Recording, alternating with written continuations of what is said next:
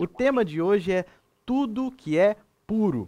E eu queria começar fazendo uma pergunta. Você sabe o que, que é balneabilidade? É isso mesmo, balneabilidade. Não tem nada a ver com balde e não tem nada a ver com habilidade.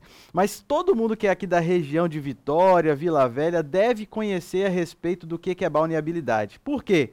Porque nas nossas praias da região de Vitória sempre tem uma placa escrito balneabilidade.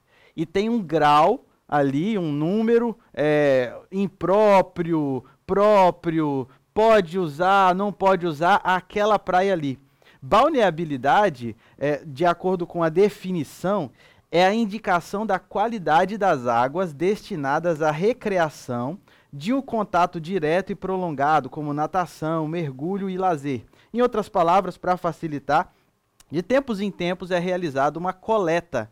Semanalmente, alguém vai lá naquela praia, pega uma, uma uma parte da água dali, leva para o laboratório e faz uma série de testes para poder ver se aquela água está própria, se a gente pode nadar ali ou não. E essa análise laboratorial avalia é, a indicação de coliformes termotolerantes. É isso mesmo, vê a quantidade de coisas ruins que estão ali naquele, naquele, naquela amostra de água, para saber se a gente pode usar ou não. Quando eu fiquei sabendo disso, a irmã Márcia me contou que funciona isso mesmo, porque eu sempre desconfiava. Eu ia na praia, olhava aquela placa e falava: será que esse negócio realmente. Porque às vezes tem algumas que sempre estão impróprias, tem algumas que sempre estão próprias. E ela disse assim: não, pastor, funciona mesmo, toda semana tem algum técnico que vai lá, tem auditoria e tudo mais. Eu fiquei muito feliz em saber que realmente funciona esse sistema. Agora, eu fiquei triste também. E aí você me pergunta, por que, pastor, você ficou triste? Porque existe uma tolerância.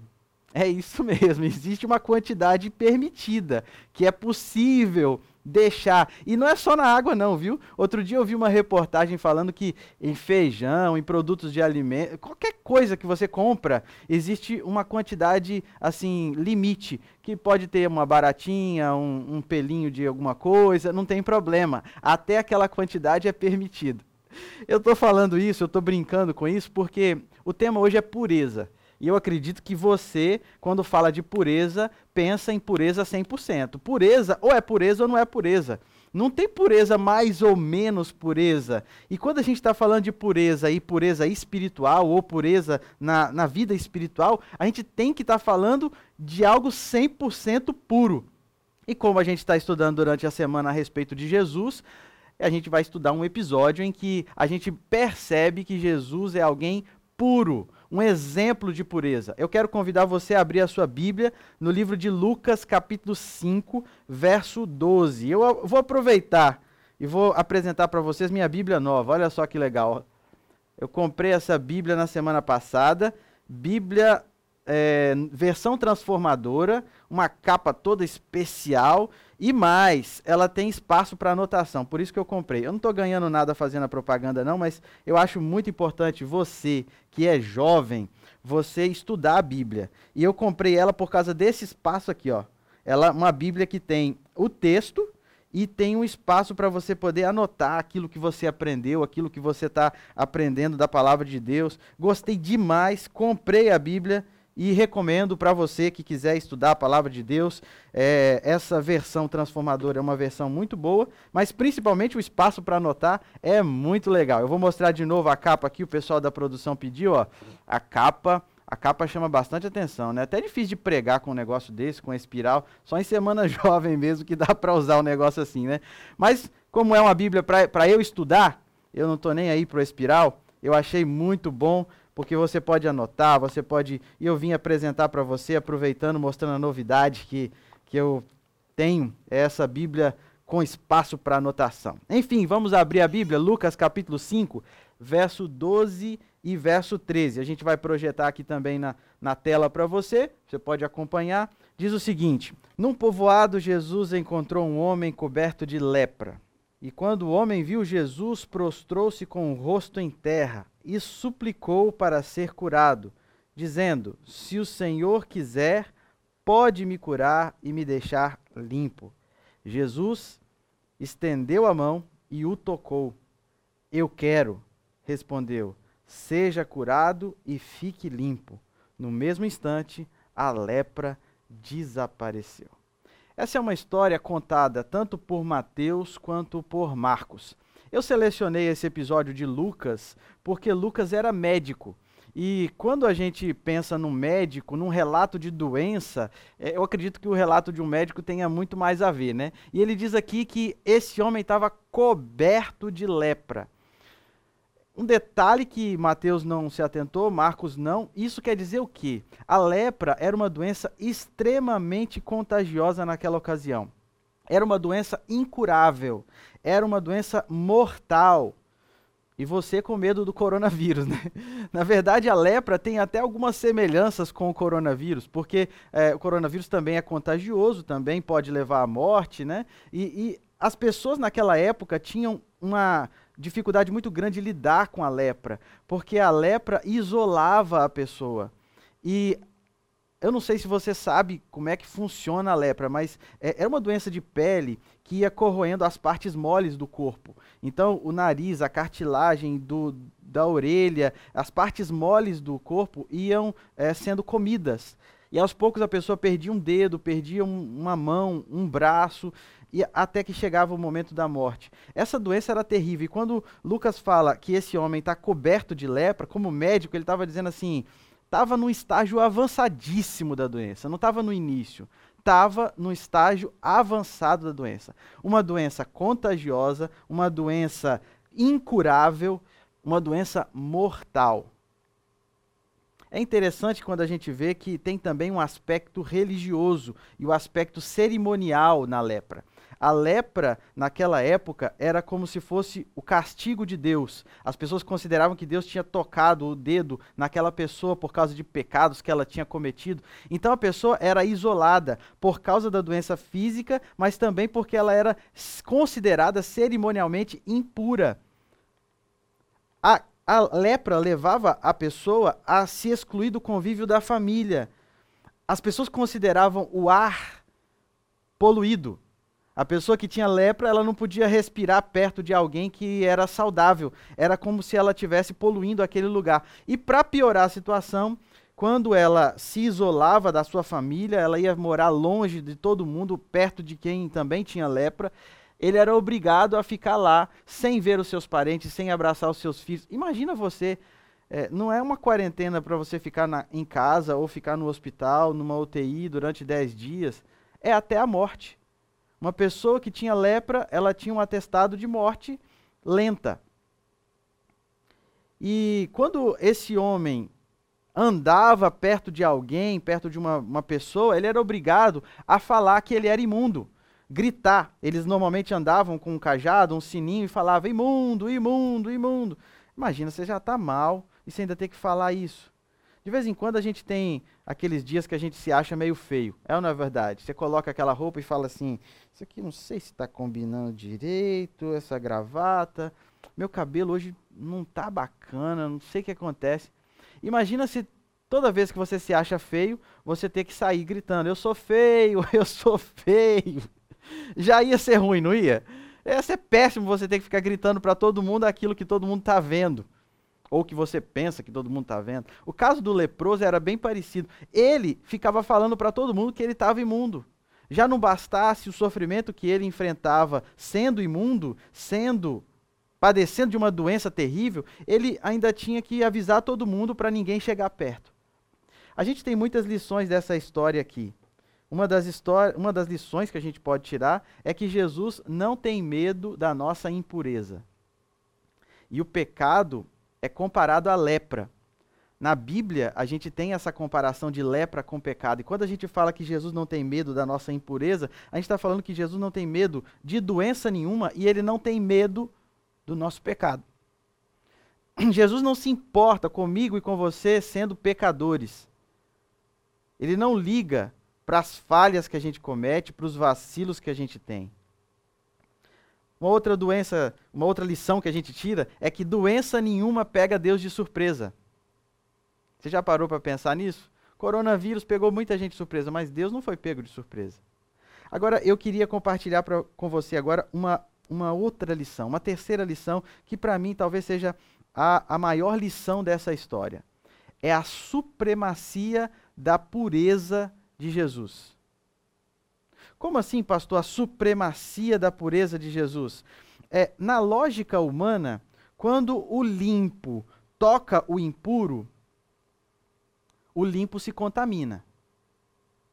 Na lógica divina, quando o puro toca o impuro, o impuro se purifica. Estranho, né? Eu vou usar uma ilustração aqui para poder esclarecer isso. Uma ilustração boba, talvez você já tenha até ouvido. Produção, me ajuda aqui, por favor. Eu tenho aqui nas minhas mãos um copo com água. Essa água aqui é uma água pura. É uma água 100% pura. Você pode ver aqui, o copo está bonitinho, está bem transparente. Acabei de pegar ali no, no bebedouro e é uma água pura. E eu tenho aqui na minha mão também um conta-gotas com um pouquinho de água do vaso. Fomos ali no vaso sanitário e pegamos apenas uma gotinha. Aqui está 98% de água pura, limpinha. Eu, ó, até dou uma bicadinha, tá limpinha. Aqui 1% de água do vaso sanitário. Vamos supor que a gente jogue essa gotinha aqui, ó. Um, dois, três e. Só uma gotinha. Pronto. Essa gotinha aqui. O impuro tocou o puro. O que, que vocês acham? Essa água ficou impura ou o que estava aqui ficou puro? É lógico que essa água aqui agora está impura. Você tem coragem de beber essa água aqui? Dá um golinho assim de novo? É brincadeira, gente, não é do vaso, não. Senão, não ia fazer uma bobagem dessa. Mas, falando sério, esse aqui é própolis, tá ruim também, mas, mas a ideia não é essa. Imagina se fosse realmente do vaso sanitário. Eu seria maluco de tomar? Não, mas a maioria tá pura. Não é a maioria que interessa, a pureza tem que ser 100%. E essa gotinha aqui, quando entra em contato com a maioria da água boa, ela estraga o resto da água boa. Com Jesus é, é, é o contrário. Jesus é puro, é limpo. Quando ele encosta com algo impuro, aquilo que é impuro fica puro. É incrível. É uma lógica diferente. Deixa eu devolver aqui para a produção o nosso copo aqui, mas é, Jesus, quando tocou aquele homem, na verdade, a ideia era que todo mundo, na, fica imaginando o pessoal ali em volta, né, falando assim: ele encostou. Por que, que ele encostou? Não precisava encostar. Quantos milagres que Jesus já tinha falado assim: olha, tua fé te salvou, vai, continue. E na verdade, nesse Jesus vai encosta a mão. Para que Jesus encostou nesse homem? Porque Jesus, ele não tem medo da nossa impureza. A pureza de Jesus é sem igual. Ele é fonte da pureza. Ele é fonte da santidade. O livro de João, no capítulo 14, verso 30, fala assim que Satanás não tinha nada em Jesus. O próprio Jesus falou. Jesus falou assim, ó, eu não tenho nada, o mal não tem nada em mim. Eu não tenho pecado, eu não tenho impureza, eu não tenho mancha, eu não tenho erro, eu não tenho dolo. Jesus era completamente puro. E melhor, no contato com ele, o que era impuro virava puro. No contato com Jesus, a pureza sempre sobressai. E eu vou te dar mais um exemplo. Teve uma ocasião em que Jesus estava chegando numa cidade chamada Naim. E Jesus se encontrou com uma outra multidão que estava saindo da cidade. A multidão que saía da cidade era uma multidão que trazia um enterro. Uma senhora viúva já tinha um filho e tinha acabado de perder o seu filho. E eles estavam saindo da cidade para levar até o cemitério, para enterrar aquele menino, aquele homem. E entrando na mesma cidade, vinha uma multidão com Jesus. É como se fosse o encontro da vida com o encontro da morte. Uma multidão da vida e a multidão da morte.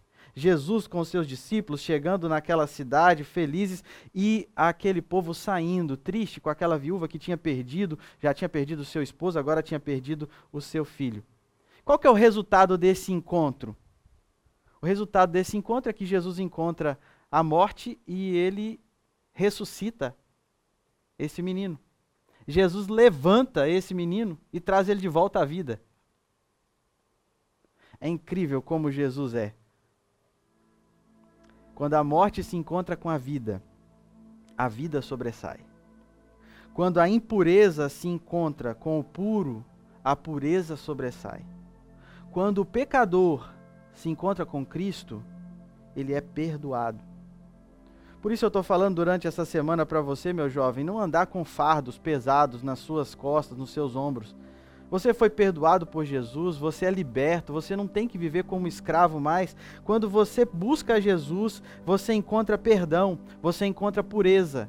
Não é com as suas próprias forças que você consegue a pureza. Não é porque você se esforça muito, porque você é um bom namorado, uma boa namorada e está se esforçando para ter um namoro puro. Não é isso. É em Jesus que a gente encontra a pureza. Se você olhar o seu coração agora, o que, que você vai encontrar? É impureza.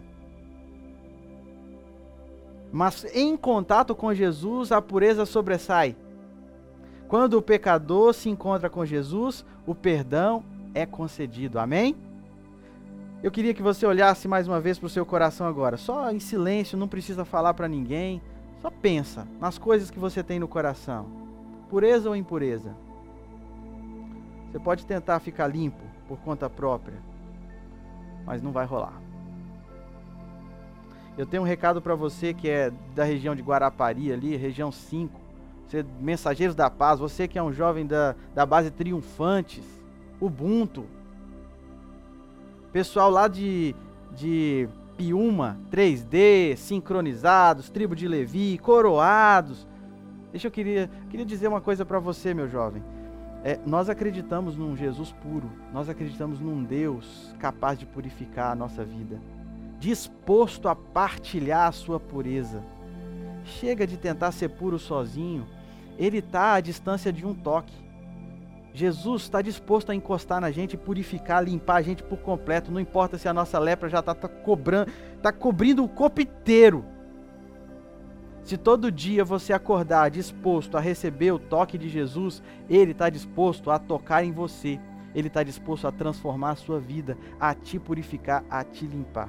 Por isso, meu convite para você hoje é dizer: Jesus, eu quero a sua pureza na minha vida.